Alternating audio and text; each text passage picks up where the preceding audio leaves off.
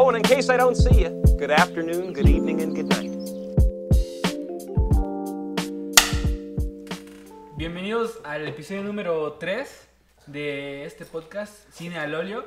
Eh, como siempre saben, yo soy Carlos Yo soy Santiago Miranda. y pues en esta ocasión traemos una amiga muy, muy importante para nosotros. Ella es Valeria, ella es artista.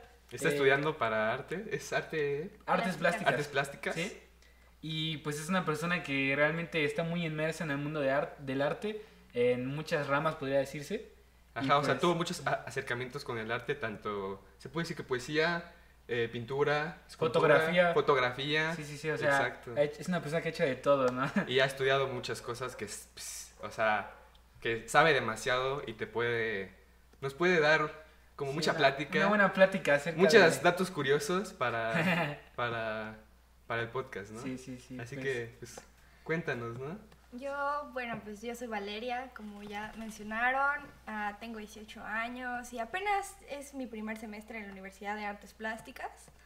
Pero pues sí, creo que a lo largo de mi vida siempre me ha como llamado mucho la atención todos los temas de arte. Entonces, pues desde que estaba pues, no sé, creo que en primaria fue cuando em- tomé mi primer curso de pintura. Cuando fue, o sea, creo que todo el tiempo siempre me llamó mucho la atención el diseño y el arte, la pintura, la escritura. el- o sea, me gustaba mucho leer, pero la primera vez que tomé un curso que, que alguien me enseñó algo sobre colores y así, pues creo que fue en primaria, como en quinto estaba, que fue que tomé mi primer curso de, de pintura. ah. Fui a unas clases. Fue con el profe Berna, ¿no? Sí, fue con el profe Berna. y Yo Ah. estaba muy chiquita y, o sea, el profe Berna ha sido mi maestro toda mi vida de arte, porque en quinto pues empecé con él y luego lo dejé porque me metí a clases de inglés, porque me gustaba mucho hablar inglés.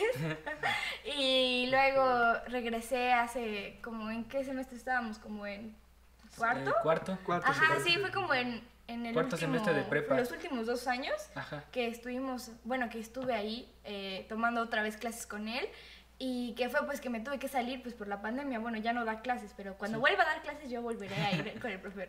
Sí, es que es muy bueno. Es muy, muy, Es muy bueno. bueno. Sí, la verdad, o sea, por lo que a veces pues, le iba a traer a Vale, este, sí veía pues lo que hacía, o lo que hacían Ah, todo sí. el grupo que estaban ahí, y sí era muy interesante porque cada quien tenía su estilo, ¿no? O sea, hay que recalcar eso. Sí. No todas las veces, o sea, si, le dices, no, dibújame algo, pues, pues cada persona lo va a hacer en su estilo diferente, ¿no? Hay que recalcarlo. Sí, entonces sí, era, era muy bonito porque también el profe Berna este, trabaja mucho con niños. Ah. Entonces siempre conocías a niños como interesados en el tema y veías como el profe Berna los iba envolviendo en el mundo del arte, en la industria del arte, porque había niños pues, muy talentosos y que el profe Berna le decía, mete tus dibujos a, a concursos, ¿no? Ah, y cómo ganaban premios y luego siempre veías que los alumnos del profe Berna eran los que Ganaban ganaban, el premios, premio. ¿no? Sí, porque era, era muy bonito y, e importante lo- la función del profe Berna, porque él les enseñaba sobre composición, sobre cómo, o sea, los niños hacían un dibujo sobre un tema que Ajá. fuera lo del concurso y ya él este pues les ayudaba un poco como a tratar de expresar lo que los niños sentían Ok, a- a- ok. en el tema, pero pues ya era como una en un guía.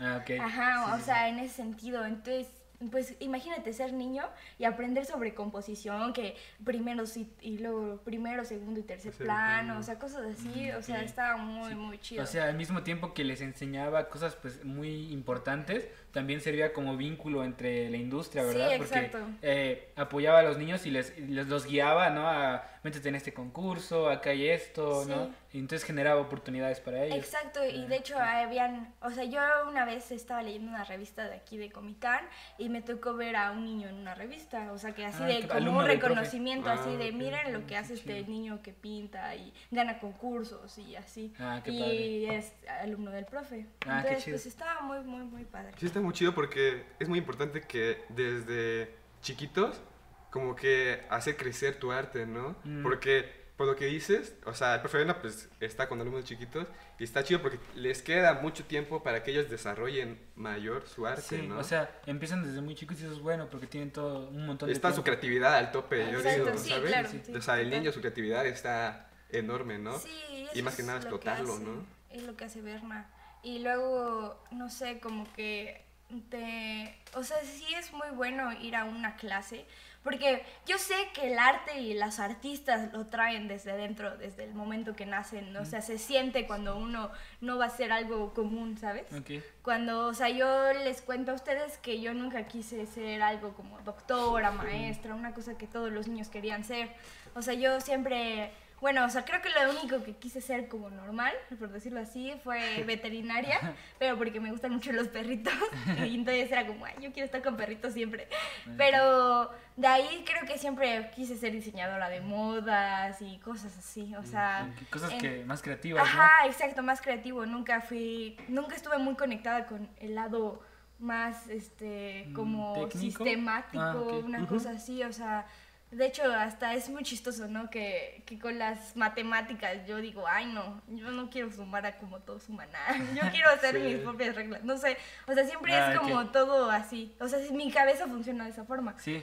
Pero sí es muy importante ir a un lugar a desarrollarte. O sea, como ir a unas clases de pintura o de lo que sea, o sea, pero con relación al arte, porque, pues sí, o sea, tienes que aprender a tener sentido común con esas cosas también. Mm, ok. O sea, porque sí podrás tener mucho talento y podrás tener lo que tú quieras, o sea, podrás ser un gran artista desde toda tu vida, pero que alguien te diga los colores son así y estos colores combinan con estos colores y esos, si juntas estos colores hacen este color. Siento que ese tipo de, de conocimientos son los que uno necesita como artista, o sea, más no otra cosa. O sea, tal vez obviamente sí te va a enseñar técnicas, ¿no? Por ejemplo, Ajá. yo ahorita que estoy estudiando artes plásticas, pues es obvio que en mi carrera voy a llevar eh, pues unas talleres de diferentes técnicas y voy a pasar por todos los tipos de arte que han existido, ¿no? Pero como cuando eres chico, o sea, sí es muy importante eso porque pues igual tu estética se va haciendo propia y bonita. Ah, ok. Porque siento que es muy importante también. O sea, tener esa idea o esa noción de la- las bases, podría decirse, Ajá, de, color, composición, todo eso, pues ya pues, es una herramienta que te ayuda a generar tu propio estilo. Exacto, sí, y pues te ayuda a que tu obra tenga coherencia. Coherencia. Ujú. Entonces eso es muy importante. Es muy importante también lo que dices, lo de los colores. O sea, porque yo, yo pienso que es la base, ¿no? O sea, porque debe tener sentido, ¿no? Lo que haces. Sí. Y más por los colores, o sea, no vas a meter como... O sea, debes saber las combinaciones. Sí, porque Porque- eh, a la vista es más, o sea, no llamativo, sino que tiene como coherencia, podría decirse, ¿no? Cierta paleta de color- colores. O, o luego los colores están relacionados con emociones o sentimientos. Exacto, Entonces, sí. conocer de eso, de teoría de color, de composición, ya que esto significa esto, con esto puedes expresar esto, ¿no?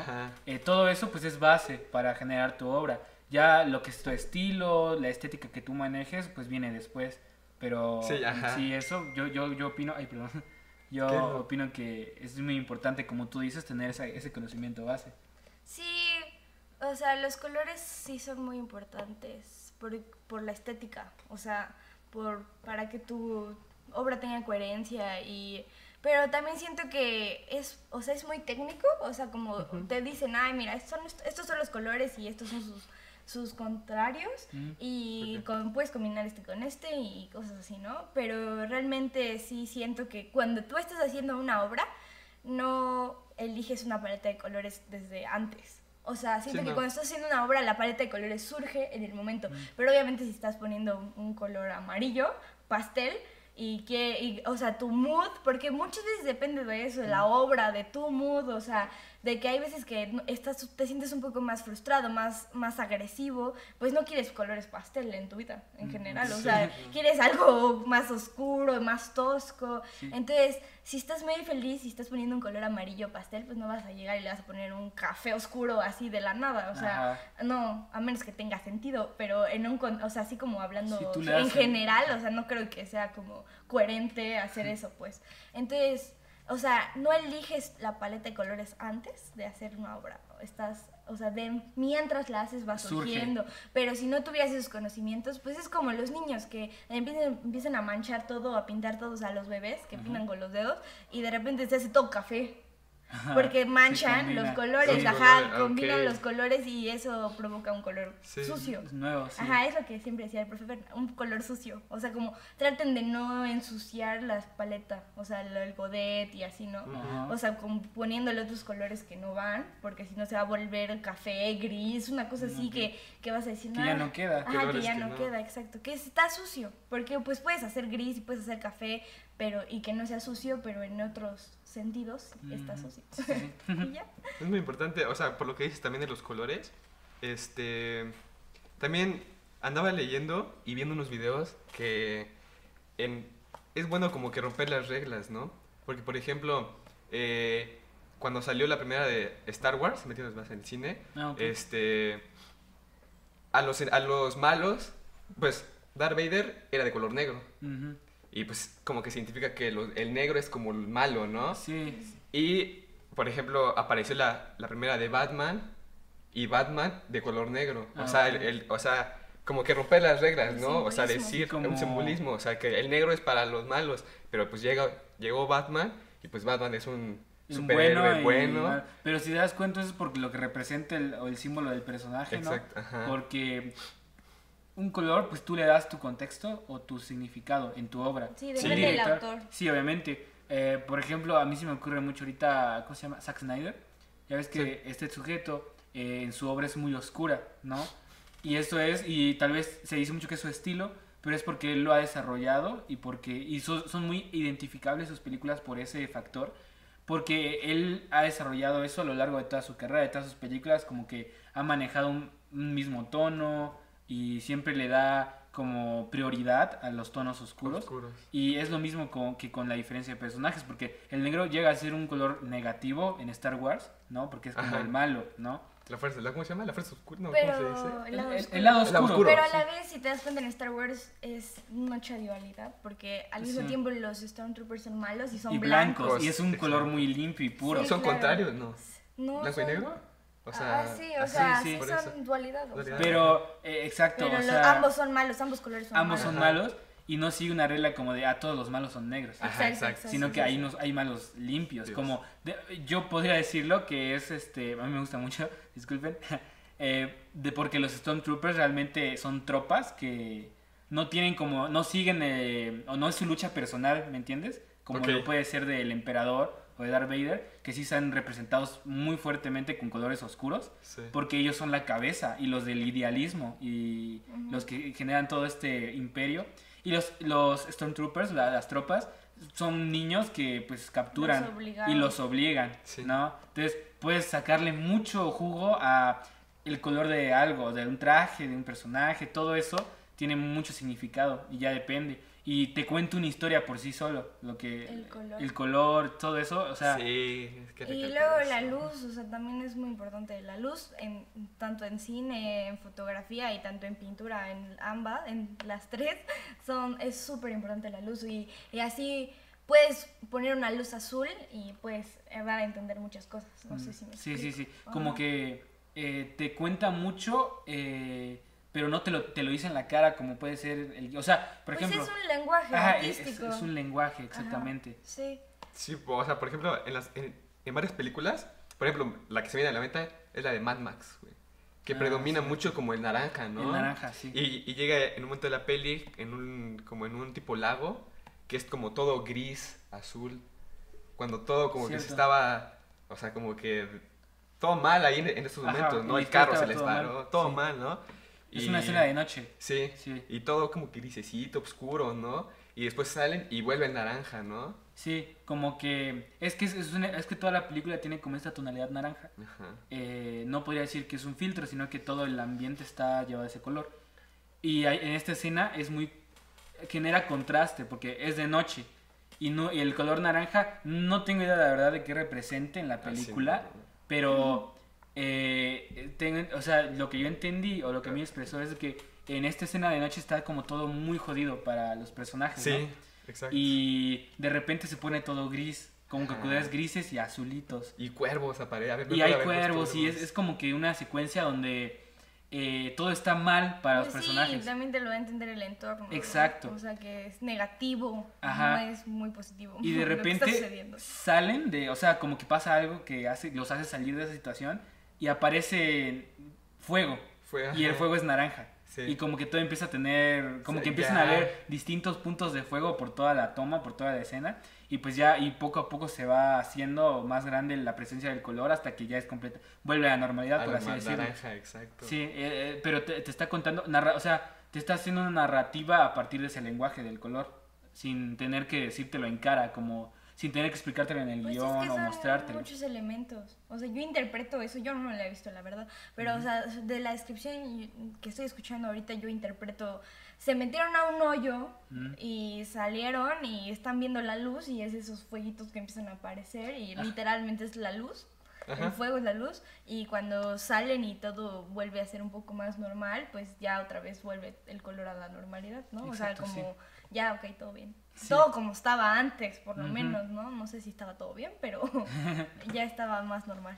A mí me gustaría te- tocar el tema también, que es muy importante que también, pues, sabes lo que es el maquillaje, ¿no? Sí, pues me gusta. Ah, ¿Te sí, te gusta? gusta mucho el maquillaje. Sí, o sea, le gusta mucho maquillar porque, por lo que, pues, este, veo a veces cuando, o sea, cuando, la, cuando te veo, es de que tus ojos tienes un color, o sea, tienes varios colores, este, te gusta maquillar, por ejemplo, a tu hermana, me acuerdo que me dices que maquillas a tu hermana, a mi mamá, o sea, sí me acuerdo. En ocasiones a nosotros mismos. En también. ocasiones, ajá, en, O en una en- fiestas, exacto. Entonces creo que también es muy importante porque estás también con, o sea, sabes hacerlo muy bien hacia las personas lo que te piden, ¿no? Al final de cuentas. Ajá.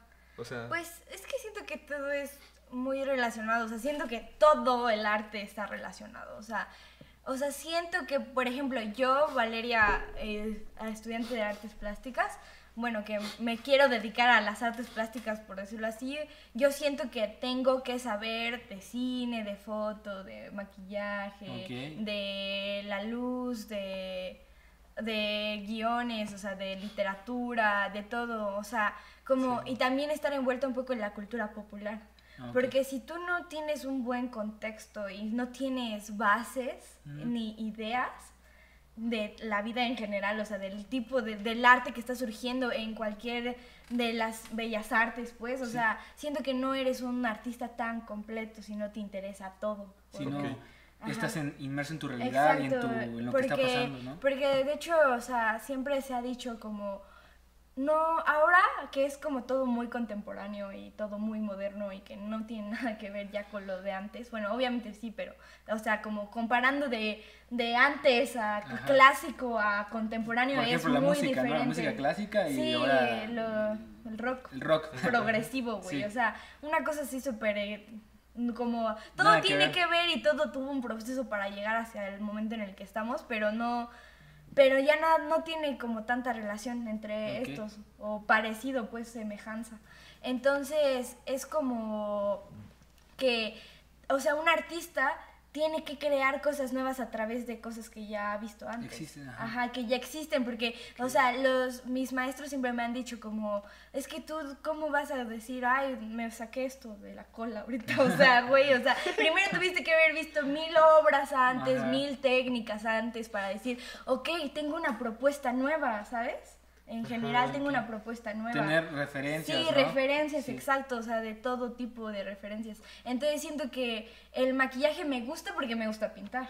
Ah, Ajá, o sea, siento que de ahí viene mi relación con el maquillaje, porque es como, no sé, si me fluye la mano en un, una- un cuadro, en mi libreta, en lo que sea, pues me fluye la mano en mi cara, o sea, En en, esta, en tu- sí. esta vez mi cara o la cara de las personas es mi lienzo. ah, ok. Ajá. Entonces por eso es que me gusta mucho y es como y también, o sea, la- el maquillaje tiene luz, tiene sombra, o sea, hay lados donde van más oscuros. Prácticamente es pasarlo de, del papel o el, eh, el lienzo Ajá. a tu Ajá, rostro. a mi sí. rostro, exacto, o sea, como pintas un retrato, Ajá. así vas a pintar tu cara, o sea, le vas a poner sombra aquí, le vas a poner luz acá para Ok. que resalte diferentes partes de, de tu rostro. rostro. Entonces, pues siento que si yo no tuviera esto, o sea, si yo no supiera de pintar, no, no me gustaría tanto el maquillaje, porque todo tiene que ver, pues. Ajá. Ah, pues sí, entonces, o sea, eh, es lo que me gusta del maquillaje, porque también, como todo tiene que ver en una obra, o sea, porque estudiar artes plásticas no solo es estudiar, pues, pintura y escultura, o sea, es estudiar todo, o sea, hasta performance, instalación, o sea, todo, todo. Puede ser el artista que tú quieras, ¿no? Sí. O sea, el tipo de artista que tú quieras, no, no solo encasillarte algo. Y creo que es lo que más me gusta del arte, eso. O sea, que puede ser lo que quieras. O sea, Distintas facetas, ¿no? Sí, exacto. O sea, no solo porque tú y yo estudiamos artes plásticas en el mismo salón significa que tú y yo vamos a hacer lo mismo. O sea, cada quien está viviendo su sueño, cada quien está viendo lo que quiere hacer y no todos vamos a ser pintores ni todos vamos a ser escultores. Entonces creo que es algo que me encanta eso. Pero a lo que voy con el al maquillaje es como que si yo sé maquillaje, sé pintura y sé de foto y sé de más cosas, pues es muy fácil tener una obra más completa, ¿no? O sea, decir, por ejemplo, hacer una película y tener a, a una crea- a alguien creativo en la dirección creativa que ha estudiado arte, pues sabe que el maquillaje, cómo va con los colores que el director quiere y cómo hacerlo con un guion y tal vez estaba un poco triste y Tener hemos visto- conocimientos de todo un poco, Exacto. ¿no? Para tener un contexto más amplio Sí. de, de lo que estás haciendo, lo que tratas de expresar. Y, as- y tanto como en una película, como en una foto, como en una obra de arte, una pintura, es importante ver las expresiones faciales y pues casi siempre las películas pues, las modelos están, bueno, las actrices están maquilladas, entonces pues no sé, ves que está llorando porque ya se le regó el rímel Ah, y todos esos Sí, elementos, ¿no? sí, sí, sí. Entonces, ¿ves lo que a mí me gusta? O sea, me gustaría ser una artista completa y llegar a una producción tal vez de una película, de alguna un performance, una obra de teatro y decir, ok, comprendo todos los elementos que están sucediendo. Mm. Entonces, eso es lo que me, Me gustaría gusta. comentar también que este Guillermo del Toro, antes de ser director de cine, este era maquillista. Era maquillista. Era maqui- Él maquilló, bueno, él estuvo en maquillaje en su propia película también, la de Cronos. Ah, Ok. Cronos es Porque una tiene mucha de relevancia lo que es maquillaje para sus películas por los monstruos. Es ¿no? demasiado su porque, maquillaje. Eh, por los efectos especiales siempre usa como pros- prostéticos Este, en sus criaturas ajá, y... ¿cómo El laberinto del fauno. Prótesis. Como, como el fauno del laberinto del fauno. Sí, Era sí. eso. El de la forma del agua también. Exacto. Y creo que siempre usa el mismo actor para hacer sus criaturas, Sí. porque como ya se conocen tan bien y saben, más que una amistad, es más una Su relación cuerpo. de- ajá, Sí. de su saber de su cuerpo, de movimientos, de gestos, de to- todo eso. Exacto. Es Entonces, fácil para él. es, fa- es más fácil para él trabajar ya con alguien que, que está en su mismo pedo. o Y ya conoce. mismo- Ajá, exactamente. Sí, ajá. Ahora tiene que volver a estudiar otro actor. Exacto. O sea, no tiene que volver a explicarle cómo trabaja con Ajá, el Sí, actor. ya y sabe, qué quiere. qué quiere expresar, todo ese rollo. O sea, ya lo tiene bien estudiado con, este, Sí. con esta persona. Está muy padre eso. Sí. Sí, es muy Él fue padre. alumno de Dick Smith. Dick Smith es un maquillista que hizo el maquillaje de El Exorcista. La, Ah. la- a la chava, la, el exorcista. A la- a la- a la- sí, sí, está- sí. Cuando está pues en, en, en exorcista, mal, sí. él, él hizo ese maquillaje Oh, no manches, y ah, muchos más, no me acuerdo qué más hizo. Pero es un gran maquillista en, en la industria de... ¿Cómo se De Hollywood. De Hollywood, pero en el sentido de... Como de prótesis, de efectos especiales. Efectos especiales. Es Eso. un makeup artist. Eso. Ese. Eso, exacto, sí, así. Sí, me gusta mucho el makeup artist. Es- Está muy, está muy De padre. hecho, me gustaría estudiar también eso. un poco de... Sí, y siempre he dicho, es que aquí en México, en general, o sea, creo que, pues como no hay producciones como tan grandes como para hacer efectos especiales, pues no hay escuelas de maquillaje que se enfoquen en eso, pues. Sí. Sí, ¿no? Ajá, o sea, te enseñan pues a maquillar y cosmetología y todo el rollo, pero casi no hay como que te pongas tú un látex en la cara y así. Ajá, sí. Ajá, eso y, eso sí me gustaría aprender. Está muy. Textura. Pero pues sí, o sí. Sí, texturas. Igual como los este, marcianos de Star Wars que siempre tienen como...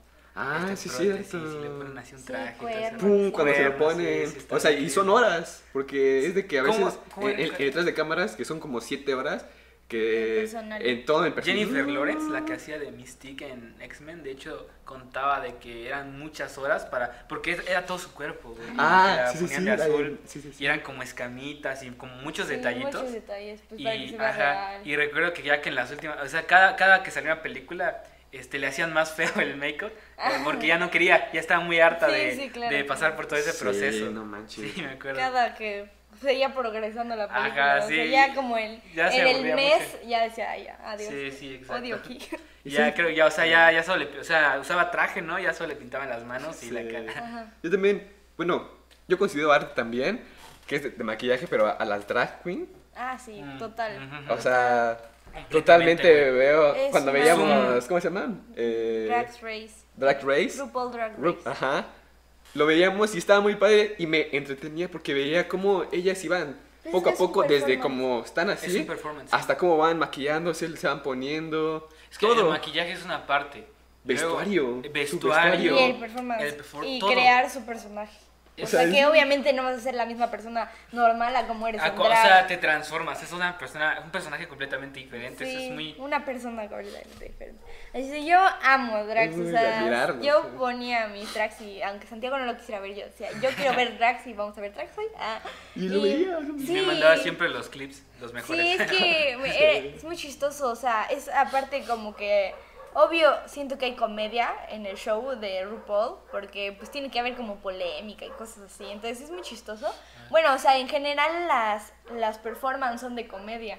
Ok. Ajá, o sea, Sí, sí. na- nada es tan serio.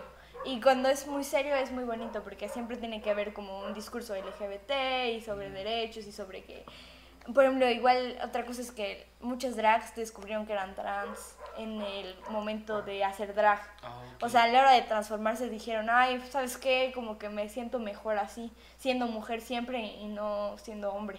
O sea, ya no quiero Oh, despintarme, ¿no? Entonces ese tipo de cosas pasan y Está pues chido. esta es, es parte de, Sí, de, como de construirse y de ellos mismos. Entonces me gusta mucho eso, la verdad. Padre, sí. Y también me gusta ver el otro reality show que es de Makeup, Art- Makeup Artist, Ajá. donde igual compiten y pues igual, o sea, desde prótesis, o sea, les hacen, o sea, es un concurso, ¿no? Así de, ha- hagan prótesis. Y, el que haga la Oh. mejor prótesis, pues gana el reto, ¿no? Y así en reto y en reto. Entonces van los retos desde las prótesis hasta una, un maquillaje de editorial Oh. o un maquillaje de pasarela, por ejemplo. Sí, diferentes categorías, Sí, ¿no? exacto. Y por ejemplo, en pasarela tiene que ser así, súper rapidísimo, Súper rapidísimo. Porque ya van a salir las modelos y no, no maquillan a una, maquillan a un chorro de modelos. Entonces, es, es muy interesante y pues Sí. también tiene su chiste, tiene su arte y Sí, todo es arte, parte. sí, claro. Porque hasta para eso, ¿no? O sea, para las revistas es, o sea, totalmente arte, diseño gráfico. Y el diseño, Ajá. Y cuando es para pasarela, pues es diseño de modas. Es moda, el- o sea, también es arte, ¿no? Entonces, pues sí. Sí, inclusive el espacio, ¿no? De la pasarela, dónde va a ser, cómo Sí, está decorada. la luz, en qué- en la luz cómo el entra, o sea, concepto de, todo- de todo está súper estudiado. Arte es todo, güey. yo- yo- Sí, el arte es todo. es arte. sí. sí. todo está súper estudiado. ¿sabes? Sí, todo. Sí, pero al mismo tiempo, toda la industria del arte es súper elitista. O sea, no, el arte no, ah, nos han hecho creer que el arte no es para todos.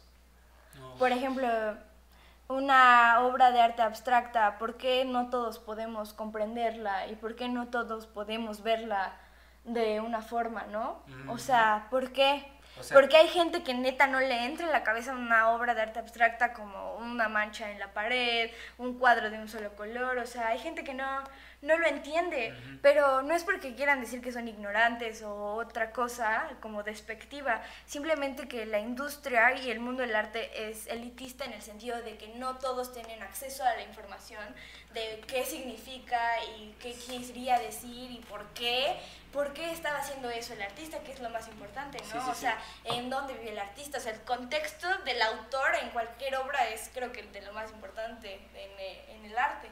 Entonces, eso también es muy importante que yo quería decir acá, porque siempre es como, ay, pues si no entiendes esto, pues es que eres menso y eres ignorante y ay, o sea, no abres tu mente. Pero pues es que no es así, es que no hay información para todos, o sea, no todos tienen la misma información que tenemos nosotros. Y más en Chiapas, o sea, ¿por qué en Chiapas no apoyan al arte? ¿Por qué en Chiapas no hay tanta escuela de arte? Pues porque no hay, no hay para todos, o sea, Sí. no es muy clasificado y tal vez un poco clase media alta somos los que más podemos tener ese acceso a la información Sí. y a leer y, y siempre ha sido así, porque si te das cuenta desde todo el tiempo los artistas más importantes de la historia siempre han sido gente de alto rango. Ah, Ok, sí. Ajá. O sea, muchos de ellos, por ejemplo, Picasso, o sea, y Hemingway, y todos ellos de la era dorada, creo que se llama, eh, o sea, de los años 20, pues eran como que todos súper, o sea, en una altos, ¿no? O sea, ellos sociedad. hacían sus fiestas y cosas Ah, así, y todos vivían en París, y Mm. todo el arte se daba en Francia y los demás. Y luego estaba, no sé, Van Gogh, era pobre, estaba loco y todo mal, por decirlo así. Entonces él nunca fue famoso. Y su obra era abstracta, porque eso fue el inicio del arte moderno. Van Gogh, o sea, fue de los primeros movimientos artísticos que se toman como arte moderno. Entonces, eh, nadie lo entendía, estaba loco, era pobre y así, ¿no? ¿Y hasta cuándo se hizo reconocida su obra? Cuando muere. Él nunca fue famoso hasta que se Mm. muere. O sea, s- pero su muerte detonó que su... No, fue el mundo, o sea, la sociedad Ah, cambiante, o sea, Sí. la evolución del arte, el que más personas hicieran eso y que, o sea, Van Gogh pues pintaba como con pinceladas muy gruesas, Mm, como, sí. pues era como impresionismo, expresionismo, y entonces en todos era como que, oh, qué raro, ¿no? O sea, ¿por qué no hace un retrato tan específico, tan detallado, tan, tan a la mímesis? Mm. tan copiando la realidad, ¿no? Sí, sí, sí. Y Van Gogh no, Van Gogh hacía pinceladas y con colorcitos y ponía colores y no los difuminaba. Ok. Amarillo, amarillo, amarillo, amarillo, naranja, naranja. Y no era como que lo difuminaba para que se viera real, pues. Sí. Era eh, todo muy tosco, no sé. O sea, si hemos visto las pinturas de Van Gogh, pues sabemos cómo son, ¿no? Entonces, pues las, o sea, las, como las, lo que él daba a, a presentar de la realidad era, era como más elevado, pues, no sé cómo te No, explico. sí, como que no se comprendía porque él estaba como... Sí, o sea, la noche estrellada no pintaba estrellitas como puntitos, Sí. pintaba unas estrellas que él veía en su mente y Ajá. era parte de su mente, de su locura, de, De lo que él él, estaba sí. viendo y escuchando en su cabeza, ¿no?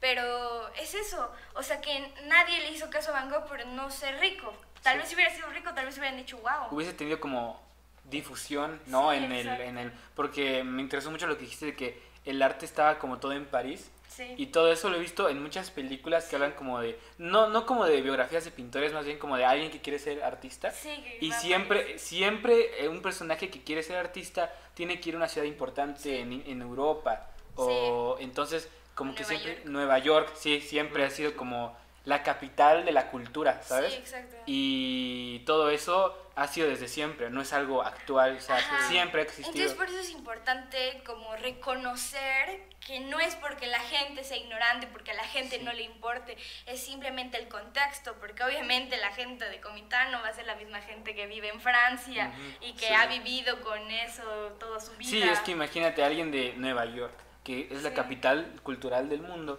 eh, su contexto es ese. Exacto. Está, crece en ese ambiente y obviamente eso te desarrolla una capacidad de entenderlo o de crear una, no, con, no, sé, no sé si decir conexión, pero sí una, un interés muy eh, real acerca de lo que está sucediendo en tu, en tu ciudad, a tu alrededor. Porque, Sí. ajá, exacto. Y luego, o sea, es importante también como crear cosas aquí, en tu, En en tu... tu- entorno, en, en donde tú creciste, en tus raíces, o sea, porque sí, obvio, no existe la misma difusión, el mismo apoyo en Comitán, en Chiapas, que en la Ciudad de México, pero si empezamos a quedarnos aquí, a crear nuestro arte aquí y a, a compartirlo y a experimentar y a hacer cosas desde nuestro contexto, desde lo que estamos viviendo, de lo que estamos observando y de lo que nos importa, todo siempre va a ir creciendo. Exacto. Porque si no, nunca va a haber un desarrollo. Si Sí, alguien, si toda la gente que quiere ser artista se va y nunca hace nada sobre Comitán o en Comitán, nunca, o es obvio que nunca va a haber un, Sí, una, van a haber focos en Comitán y nunca van a decir hay artistas en Comitán, porque no hay artistas, todos los artistas se Exacto. fueron, o sea, De hecho, sí. De hecho, no sé si ubican algo que se llama la avanzada regia, que este fue un movimiento que estuvo en Monterrey, musical, donde muchos, o sea, toda la música estaba en Ciudad de México, ¿no? Y en un momento empezaron a surgir muchas bandas en Monterrey y todos se quedaban en Monterrey, hacían sus cosas ahí y se le llamó Avanzada Regia porque ahí salieron eh, como tipo zurdo o este ah, chetes, son artistas como de allá, ya tienen sus añitos y últimamente eh, pasó lo mismo, pero en Hermosillo, Sonora, que es algo un que este movimiento, pues, como que se le dice onda sonora, porque igual como que unos cinco años para atrás empezaron a, surgir muchas bandas, movimientos de teatro, de fotografía, casas productoras de allá, y como todas se quedaban ahí, eh, pues se generó una industria Exacto. automáticamente y se le prestó, eh, se le dio foco de atención, ¿entiendes? Entonces yo siento que es lo mismo que debería pasar en todas las ciudades porque sí hay personas interesadas en hacer arte, en hacer cosas que no sean sistemáticas, ¿entiendes? O sea, eh, ya sea un podcast o restaurar tu, tu pintura, hacer música, crear, o sea, expresarte por medio del arte. Y siempre siento yo que una barrera ha sido esa mentalidad de la centralización del, del- del arte y también el, el hecho de que acá sea un poco incomprendido el, el- el tener ese interés por algo que no, por algo que es un poco abstracto, bueno, no, no abstracto, sino que algo que es muy Es diferente. diferente a lo que se viene manejando a Sí, lo largo de los años, ¿no? Entonces, el hecho de apoyar y de quedarte y hablar de lo que tú conoces, porque es eso, no puedes, tú, sea cual sea tu obra, ya sea que quieres hacer pintura, fotografía, lo que sea, solo vas a, pues, tienes que hablar de lo que tú conoces, de tu contexto, del lugar de donde eres, de donde tú vienes, y a veces por eso... y me- así le vas a llegar a la gente. Exacto, porque es honesto, porque... No, o sea, deja tú honesto, o sea, vas a llegar a la gente del pueblo. Ah, O sí. sea, con algo que entiendan al principio y Sí, poco a poco sí. vas a ir escalando con el público hasta que el público lo entienda. Y eso es lo que ha sucedido todo el tiempo, pero es que no podemos encajarnos y decir, ay, es que aquí nadie nos apoya, es que aquí no sé qué. O sea, tú crea y crea y crea. O sea, es como mi hermana, ¿no? O sea, Ah. que ahorita tienen la casa productora y que ahora les hacen entrevistas y van a premios y así, pero porque y que les preguntan por qué están en Comitán y es pues porque queremos, o sea, también se pueden hacer las cosas ahí, o sea, no a la fuerza tienes que estar en Nueva York para ser el mejor artista del mundo, ¿sabes? no tienes que estar en la Ciudad de México, o sea, si tú quieres, tienes ganas y el universo te lo permite, te tienes herramientas y así tú puedes desarrollarte en cualquier lado Por supuesto. y eso siento que es muy importante como de saber. Sí, claro, Ajá. completamente, sí. Entonces, pues sí, no sé qué más quieren preguntarme. Eh, un poco ¿Tú quieres acerca de... algo de...? Bueno, es que tú también haces poesía, Así. es. Así ya. hacías Sí, poesía, sí, y también habías tocado un poco de fotografía, ¿no? Y ¿qué? me pregunto cuál fue como la primer arte, el primer acercamiento al arte que tuviste, o sea, como el de bellas artes, no sé. Pues si fue primero fue la pintura. la pintura. Ajá. Ah, en primaria, ¿no? ¿Dices? Sí, Ajá. y ya luego, después de eso, creo que me empezó a gustar mucho la foto. Ajá. Bueno, o sea, me gustan mucho las series. Por ejemplo, yo soy más de series que de películas. Ah. Entonces, igual, y eso tiene algo que ver. La música también me gusta mucho, pero, o sea, como que. Pues sí, me gusta, pero como hobby. O sea, nunca dije, ay. Bueno, sí dije, sí quiero ser Hannah Montana, pero no quiero, pero no quiero ser cantante profesional o algo así, o ser guitarrista, ¿no? Pero llegaste, ¿no? Todavía a tocar guitarra. Ah, sí, también. Ah. Sí, también llegué a tocar guitarra, pero nunca aprendí. Porque soy muy mala coordinándome. Ah, Entonces sí. nunca, no sabía qué hacer con mis dos manos y yo, ah, no puedo, lo siento. O sea, a la hora de cambiar de un acorde a otro yo ya estaba Ah, perdida. ok, sí, te- Sí, ajá, o sea, y luego mi mano es chica y tenía casi casi Ah, un sí, ukulele, o sea, ya era sí, una guitarrita de este tamaño como para niños. Y luego cuando las cuando no, ubicas los acordes donde le pones este Sí, dedo, ese era lo que más, de ahí no pasé. mucha gente no pasa de ahí. Sí, de sí. mucha gente no pasó de ahí. Ah, ajá, ese fue, pero eso fue después. Sí. Mm, Sí, ¿Ya o como bueno? Ah, sí, es que, sí, Ah, sí, primero, no, primero fue pintura, Pintura, foto. foto, no, primero fue pintura, fue guitarra, luego foto y al final fue la literatura. Ajá. Y otra vez regresaste a... Y luego otra, otra vez regresé a la pintura, o sea, como en clases, pues, o sea, no, o sea, como mis fases, así que dije, ay, ahorita quiero hacer esto, no sé, sí, sí, ajá. sí. O sea, como que pues, o sea, es por donde la vida te llevó, ¿no? Sí, claro. Sí, pero todo me ha gustado mucho. O sea, realmente estar en ese mundo y conocer a gente. De hecho, Ah, creo que mm, gracias al taller de literatura al que iba, el- mi maestro, aparte de ser escritor, es pintor. Mm. Eh, y arti- artista plástico porque es muy bonita su pintura, porque tiene, me acuerdo que tenía, hacía pintura con hilos, o sea, pintaba con acril y con Sí. óleo. ¿Qué te estoy diciendo? Eh, estás hablando acerca de... Ah, sí, que mi maestro ten- hacía Pintaba pintura. con hilos. Pintaba con hilos, o sea, pintaba así con óleo, con acrílico, una cosa. Y luego él- ah, era, yo es que yo recuerdo mucho esta pintura que siempre era muy grande y la tenía en su sala. Era como un ave, como un, no sé, un avestruz, una cosa así. Y su cuerpo, en lugar de ser pintado, era, era como, tenía un traje como de Chiapas. Y como con hilos de Ah, colores. qué padre. Ajá, o sea, como bordado. No, pero ah, más o menos, pero le ponía él hilos ahí, así como que lo armaba. Ajá. Ah, ya Ajá, o sea, sí. no, realmente no era Sí, ya te tejido, entendí. pero estaba así como los hilos sea, colgando. incrustaba ese elemento Ajá, incrustaba el Oh, elemento. Entonces, era una pintura, escultura. Era, Sí. era literal un arte plástica. Sí. ¿Sí? Sí, o sea, entonces creo que a partir de ahí fue que dije, me encanta esto, o sea, me encanta esta visual que estoy viendo aquí y Sí, así. sí. Pero sí, la, la, la literatura sirve en buen para la vida. Sí, me imagino, O sea- expande un poco tu, tu lenguaje, Sí, ¿no? el Conoces de lenguaje. tu idioma y Sí, eso. De hecho, hay un dato bien curioso que estaba viendo igual, eh, el otro día escuché, que mm, la- a veces las palabras eh, condicionan tu percepción de la realidad. sí, Y es muy cierto porque, por ejemplo, en inglés, eh, la- alguien que habla inglés y que pues no conoce otros idiomas, que es completamente nativo, eh, no conoce el sentimiento de te quiero. O sea, existe el I want, pero eso es querer algo, ¿no? O sea, no es lo mismo. Sí, no. Solo conocen el te amo. Sí. Y no, puede, ajá, no pueden diferenciar entre... O sea, tú, alguien viene acá y no entienden qué es querer y no pueden diferenciarlo. El querer y el amar. El querer amar para nosotros, en nuestra realidad, son Es- cosas diferentes. cosas Sí. Para la de ellos no, es muy raro. Es- o sea, no- no, lo entienden prácticamente. Igual hay una película muy chida que habla de esto, de- del lenguaje y cómo condiciona tu percepción de la realidad, que es este, La Llegada, Arrival. Ah, Que se buenísima. trata, ay no, es una, véanla, es una maravilla de buenísima. película, está en Netflix. Sí. Donde se trata de que unos aliens llegan a la Tierra, ¿no? Y pues el gobierno contrata una lingüista muy buena para Sí. que entable este, la primera interacción con ellos. Con los años. Pero nuestro lenguaje es lineal, ¿no? Entonces pasado, presente y futuro es un lenguaje lineal. Para lo de lo- la- los aliens de esta película no, es un eh, lenguaje, podría decirse circular, se representa con círculos, ¿no? Y está muy interesante porque la lingüista, pues su misión es entender su idioma. Y conforme va entendiendo su idioma, ella empieza a percibir el tiempo de la misma manera que ellos. Sí. Entonces empieza a vivir el pasado y el presente al mismo tiempo. Y es como de, o sea, el entender su idioma la hizo poder transformar su realidad en eso. Entonces está, está muy genial eso porque puede, o sea, como que no llegas a entender al completo porque como que, como, como están tres dimensiones conviviendo en el mismo espacio, eh, sí es como raro, pero es porque el lenguaje su, lo expandió a tal nivel que pudo cambiar su realidad.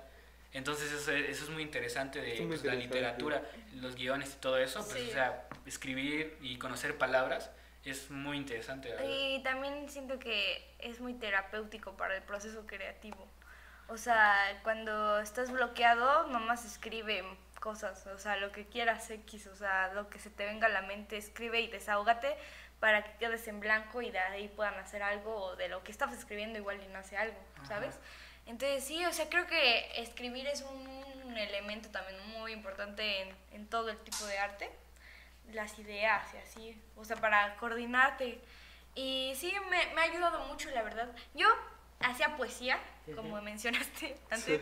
O sea, porque creo que yo, mi vida es muy poética en Ah, general. O sea, yo soy una persona muy romántica y que ve la poesía en cualquier eh, cosa. O sea, que yo te decía, es que esa película me encanta porque Sí. es muy poética, ¿no? O sea, que cómo presentan las cosas de una forma romántica y como más allá de algo, de la taza, ¿no? De que alguien hace poesía con la Ah, taza, sí, sí, una, una cosa o poética. sea, tú ves una taza y el Sí, autor o te sea, ve otra cosa. Ajá, exacto, cuando el, el autor dice, ay, no sé, que... No, esto no es una taza, es la representación de cómo llenamos, es- somos un recipiente que se llena de ideas, cosas así. cosa así, ajá. Sí. O sea, lo que sea, pero muy poético todo. Yo, poético. puta. Cool. Entonces, en ese tiempo, pues yo estaba en la secundaria y luego empecé a ir a esos cursos y en esos cursos se leía mucho, o sea, textos. Entonces empecé a leer, bueno, mi autor favorito de, para escribir es Allen Ginsberg, que es un autor del beat de los años 50, es un poeta, era gay y era muy abierto en Ujú. general. Entonces me encanta su obra. De hecho, mi amor por él nació por unas películas que vi, por dos. Una que se llama El Aullido, que es de una obra en específico de él, y otra que es, eh, no sé cómo se llama, pero sale Daniel Radcliffe, el de Harry Potter, Ah. lo interpreta. Y es A su- él, ajá, es su biografía. No, su, la parte amorosa de él. Ah, una historia de amor que tuvo con una persona. Un poco Ah, de su biografía, pero más de la historia de Más amor. su historia de amor. Ajá, yo creo que la conocí con esa y luego dije, me encanta esa persona, quiero saber quién es. Ah, Entonces empecé a leer y me salió la película del aullido. Ajá. Ya fui que empecé a leer todo. ¿Está en todo, algún todo. lugar para verla? Es buenísima. El aullido está en YouTube. Es una de mis Ah, ¿en favoritas. Está en top 4 de mis favoritas. Ah, Yo- ok. El aullido es de es, es actuada y producida por James Franco. Exacto. Ujú. O sea, James Franco lo hizo todo. Y está muy chida porque es muy su vida y, y te mete también como Animación. este, ajá, su animación y te relata un poema de él, ¿no? Sí. En la película. Y también Ah, te mete lo que sufrió él por haber publicado Ese este, poema. ese poema en la sociedad que vivían en, en los Sí, años Sí, porque 50. era muy- Porque en era los 50. obsceno. Exacto. Era Exacto. obsceno porque hablaba de sexo y drogas. Explícito. Sí, era muy explícito. Y como él era gay, hablaba sobre anos y cosas así, Sí. que la gente era como que, que alguien, un hombre me Sí, está hablando de sí, eso. sí, sí, sí. Y, o sea, Y ya- hubo O sea, fue juicio. mucho... Hubo un juicio. Hubo Sí, juicio. mucho O un sea, choque, ¿no? Él no estuvo en el juicio, sino que estuvo la productora, o sea, el- la editorial. La, la la editorial. editorial la, la, la que lo publicó, ¿no? Sí, porque... ¿La editorial? La editorial, ajá, porque ellos fueron pues, los que publicaron, ¿no? Entonces hubo un show y lo que querían era que la mentalidad pues, de, de las personas del año de los años 50 cambiara, Cambiara, ¿sabes? Porque ajá. pues era su percepción pues, ¿qué de él, tiene ¿no? que diga eso en un libro si no está diciendo váyanlo a hacer? Exacto, o sea, vayan a solo está haciendo su, su arte, ¿no? Solo ¿Te das está cuenta? Expresándose. Expresándose. Ajá. Y ese es un poema muy largo, es como de cinco páginas, tiene cinco partes. está largo. Ajá, cinco partes. Está muy padre, la Sí, es, es muy, muy lindo, o sea, es inspirador, es revolucionario, porque la época del beat era muy revoluc- revolucionaria. Revolucionaria. Fue una, fueron, o sea, el beat es un grupo de, de poetas y artistas que se juntaron para revolucionar y porque luego, o sea, no sé, había ahí un rollo como de que de censura. Mm. Sí. Entonces, y luego casi todos los que se juntaban eran gays y la gente los odiaba y decían esos güeyes están- son los más locos aquí, ¿no? Ajá. Ajá. Entonces hacían como que, no sé, recuerdo una escena en donde se metían a robar libros prohibidos de la biblioteca y los rompían y cosas así, o sea, como mucha revolución. Sí, sí. Ajá. Entonces, bueno, ya sabes, a bueno, a mí me gusta mucho la revolución, Sí, a mí sí. me encantan los movimientos sociales porque también va súper ligados con los movimientos artísticos y en el movimiento social no existe el movimiento artístico. Mm. Eso es, o sea, cada que nace un movimiento social, nace un movimiento artístico y hasta el propio movimiento social puede ser un movimiento artístico. Artístico. Y es lo más hermoso del mundo porque puedes cambiar al mundo gracias al arte. O sea, han habido miles de casos y miles de cosas que por el arte se ha cambiado el mundo y se han hecho muchas cosas muy importantes, discursos, cambiar la, el chip de las personas y hacer que las personas entiendan los movimientos sociales a través del arte. Del arte, sí. Entonces creo que igual es uno de mis objetivos más, más como grandes en la vida, es eso, o sea que me encantaría que mi arte se relacione con un movimiento Movimiento social, social. como los O sea, muralistas en, las, en, México, en México. cuando fue la revolución y todo eso, y, y O sea, que ¿te gustaría Frida que Kahlo y Diego Rivera eran comunistas y todos Ajá. relacionamos con un movimiento social, Sí, sí. ¿sabes? Y eso es ¿Te gustaría que tu obra fuera parte de un movimiento Sí, social? sí, total, partícipe? total. Fuera o sea, tal vez. Exacto, revolucionaria. O sea, hay artistas revolucionarios, por ejemplo, no Bansky. sé, Bansky, Ah, Banksy. Virginia Woolf, como una artista este, feminista de las primeras. Hasta Rosario Castellanos es revolucionaria. Y, o sea, todo puede a ser revolucionario, pero, pero me encanta esa parte del arte. Pero bueno, yo no sé qué estaba diciendo antes. Eh, Pero, pues, ah, de, de la poesía. Ah, sí, entonces, pues todo yo lo veía muy poético en ese momento. Y entonces me empezó a gustar mucho la poesía de Ginsberg, que era muy así en prosa. Ok, Porque existe la poesía en verso y en prosa. Sí. Bueno, esa era en prosa. Y luego cuando empecé a leer más autores, eh, ahí en el grupo eran como igual autores malditos, se decía como Charles Bukowski, que habla sobre la muerte, sobre igual alcoholismo y drogas y así. Pues ya o sabes, sea, artistas que están censurados en su época, ¿no? Ajá, y luego ya sabes que o Hemingway también era así medio borracho y así. No, y, sí, sí, también. ajá, y luego entonces era como, no sé, yo estaba, eh, pues en la adolescencia, estás en la mera pubertad del mundo, donde una todo lo es drama, todo es poético y tercera es como súper todo o sea, como súper negativo en tu vida, o sea, sientes Ajá. que todos te juzgan, nadie te entiende, y pues conocer estos autores para mí fue mi salvación. Ay, mira, a ellos tampoco nadie los entendían, así como a mí. Entonces yo empecé a escribir cosas así como chistosonas, o sea, yo ahora las veo chistosas. En ese tiempo yo me apoyaron mucho mis maestros y llegué a, a recitar, o sea, como a una exposición de donde todos leíamos nuestros Sus cuentos poemas, o poemas sí. y todos eran wow, qué chido, ¿no? O sea, como Ah, que ya. tenía una buena relación de palabras, ujú.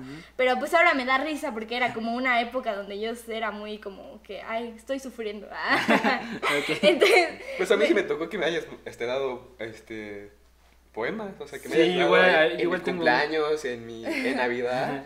Yo ahí tengo un par de Y igual, igual lo tengo guardado, o sea, y si yo antes pues, sí veía, pues de que Ah, sí. están buenos, ¿Cómo están escribe muy esto? Bueno, o sea, ajá, Sí. exacto. ¿Cómo Sí. escribe esto? Sí. ¿Cómo escribe esto? Sí, él estaba bien chiquita, pero sí me tengo, no sé, como que me gustaba echarle ahí al rollo. Y me gustó mucho y siento que ese grupo, me, o sea, era, yo era la única niña, literal, o sea, eran por señores, o sea, grandes señores como de 40 años. O sea, y yo era la única niña de 14, 13 años, imagínate, o sea, era yo muy pequeña. Y estando con esas personas, y esas personas son unas personas increíbles, o sea, todavía les veo y de repente me preguntan, ¿por qué saludas a ese señor, este tío? Y yo, no, es mi amigo, es mi amigo, esos señores eran mis amigos. Y, y meterse al mundo real, y aquí en Chiapas, donde ese profe hacía como, hacía como... oh, El otro día, de hecho creo que ahorita es el director de la, de De la Casa de la, la Cultura. Cultura. Ajá. Ah, qué chido. Se llama Arbey Rivera. Y, y nos invitaron una vez a una, un jardín del arte. fue? No, Ah, está bien bonito. o un Sí, performance, era pero performance. entrabas a- en el Museo de Arte de aquí, Y de era- Hermila, Ah, sí, y había una persona haciendo una pintura de este lado, luego pasabas y alguien estaba tocando la guitarra, y Sí, luego me pasabas a otra de eso, pero no. estación y estaban bailando, y en la otra estación estaban pintando, y luego todo O era, con, era, todo. ajá, era conjunto todo, así Sí, la, todo, la todo, guitarra todo sucediendo al mismo tiempo. y pintando así en chinga y, y haciendo cosas así, tú estás Ah, como, qué wow, chido, qué ajá". chido. Y Está así, muy padre. y cosas así, él hace eso. Entonces, creo que a partir de ahí fue que me empecé como a, a relacionar con gente igual aquí. Sí. Entonces, pues sí, siento Porque que... sí hay mucha gente acá que Sí, tiene... Demasiado talento en ciencia Sí, demasiado. sí. O sea, que sí, sí, ahorita está igual todo lo de Coneculta. sí. Están ahorita, ahorita, ahorita, ahorita, están subiendo cosas en Facebook sobre artistas aquí. Ah, qué chido, ajá. apoyando, ¿no? Como haciéndolos... Sí, difusión, Difusión. así, de, miren, esta persona hace tal cosa. Hace esto. Gusta para patrocínenos, por favor. Sin el óleo. Sí, en el óleo. Y así, entonces, pues sí, es muy importante todo. Y en todos lados hay talento y en todos lados hay todo. Y también quiero mencionar que aquí están dos de las pinturas De Valeria. de ballet que ha hecho ella, Que las he regalado a Santiago. que me las ha Hay regalado. una en mi casa también. A Es ver, que, bájalas, San- bájalas. es que Santiago y yo somos novios y es mi forma de, de dar amor. Ajá, me las ha regalado. Sí. De su cumpleaños. Entonces, este. Ah, los dos fueron de mi cumpleaños. Sí. Este, Hay dos años de tu vida acá. Escríbelo. este, que son dos fantasmitas, que es Una referencia. una referencia a mi película favorita, que es A, A Ghost Story. Está muy chida, vean. Somos él y yo. Somos ella y yo, ajá, exacto, soy yo y ella, ¿no? Está muy padre, me gusta mucho. Y esta, esta Ah, creo que esta es como que la obra más sin referencias que he tenido en mi vida. o sea, creo que es la obra más original que tengo hasta el momento. O sea, que de que nadie, o sea, que no lo saqué de mi mente, o sea, dije un día, imagínate danzar en los, a- en los anillos de, de Sa- Saturno, de Saturno, imagina- y me- de repente imaginé esa escena y dije, no, pues la tengo que hacer. Y ya dije, no, pues, ¿quiénes somos? O sea, ¿quién, ¿con quién yo bailaría en, las, en los anillos de Saturno? Y pues dije, no, pues con Pues Santiago. Santiago. Somos nosotros dos. Ajá, somos exacto. nosotros dos. Y esta la hice el año pasado y me gusta mucho, mucho, mucho, mucho. Y pues igual siento que es porque a Santiago también le gusta mucho la astronomía Ah, y así. sí. Entonces tiene sentido. Y se la En un regalé. futuro van a valer mucho dinero esto, ¿no? Sí, sí, va. Están, Aumentan su valor Aumentan tu valor. conforme el tiempo. Sí. sí, estas son dos de las que tenemos. Dos de las que tenemos aquí, Sí, sí, sí. presentes. Que van a estar hay en otras- nuestro fondo. Sí, sí, hay otras regadas en las casas de, de- en las casas de todos, ¿no? En las casas de los En la amigos. casa, sí, tú tienes una, Yo tengo También. una de Waterloo. Bueno, bueno, esta. Igual en su cumpleaños. Exacto. Sí, también, también. Es una de las ventajas de ser tu amigo. Sí. Sí, En tu cumpleaños siempre vas a tener una pintura muy chida. Bueno, pues para despedirnos, Sí, la pues, recomendación de la peli, pues, como Ah, ok, siempre. yo traigo una película. ¿Y tú también? ¿Y tú también tienes? Ahorita que lo diga, pues ya. Eh, la mía se llama. Eh, es- ¿cuál, ¿Cuál recomendó el.? ¿El primero? El primero, Sound of Metal. Ah, Ok, no. Eh, en esto que sí quiero recomendarles, este, esto no es Berlín, es una película mexicana que salió creo que hace dos años y está muy padre y tiene relación con lo que platicamos porque se trata de un güey como en el 80 y, como, como en el 80 y algo de México y eh, este güey como que tiene un encuentro o va como descubriendo su lado es, es adolescente pero va descubriendo como va es que su hermana o hermano un amigo este Ajá. lo lleva a un bar no pero este bar es como de un donde hay un movimiento eh, artístico hacia con los homosexuales de la Ciudad de México y en el bar, el bar es, es un bar gay, ¿no? Entonces está muy chido porque como que va descubriendo mucho sobre eh, el movimiento social y el movimiento artístico, las dos caras, ¿no? De, de ese, de ese, este, de, de ese contexto que se vivía en la Ciudad de México. Y pues esa es mi recomendación, está muy buena. Esa sí no está en ningún lado, así que les voy a dejar el link En Cuevana. En Cuevana. Sí. Este, ¿Tú? mi recomendación creo que es actual, sería, o sea que es muy actual ahorita y que me gustó mucho que la acabo de ver, es la de El juicio de los siete de Chicago. Está Nominada a Eh, Oscar. Está nominada a mejor película, ¿no? Sí, a, a Eh, mejor película sí y a sí. mejor guion. A mejor Y película. actores. Que Sí, actores. Sasha Baron. Cohen. Sí, Muy ellos, esa película me gustó mucho porque igual es súper revolucionaria, bueno, es totalmente revolución y me encanta porque me encantó, o sea, es muy, me, hace, me hizo enojar mucho porque la verdad Sí, es una mí. trama que incomoda porque no es muy bonito lo que está sucediendo, pero está, es muy buena la Sí. representación de la Bastante. revolución y te hace querer estar en la lucha con ellos y eso me encanta. Sí, y está en. Netflix. Está en Los- Netflix, es así. El juicio de los siete de Chicago. Chicago. Sí. No, yo, no, ya, ¿Ya sabes. Sí, sí, sería Solamente sería todo. esto. Eh, pues esperamos que esperemos que les haya gustado y ya eh, traeremos más contenido para ustedes. Esperemos un Muchísimas segundo gracias. podcast con Vale. Sí. Sigan nuestras redes sociales. Sigan nuestras Sigan redes nuestras suscríbanse, por favor, también. personales y las este del podcast, ahí se las dejamos todas. Y también apoyen al arte aquí, de, o de donde sea que sean. Si Apoyen algo que al, hacer, ar- al arte local. al arte local. Es el mensaje de este podcast, Exacto. se va a llamar así. Apoyen al arte, Arte local. local. Y también no le tengan miedo a hacer su arte. Arte local. Sí, exacto. Entre tu arte y mi arte. Prefiero, Prefiero mi arte. A ver, Ok. Gracias. Hasta luego. Bye. la claqueta. La cliqueta.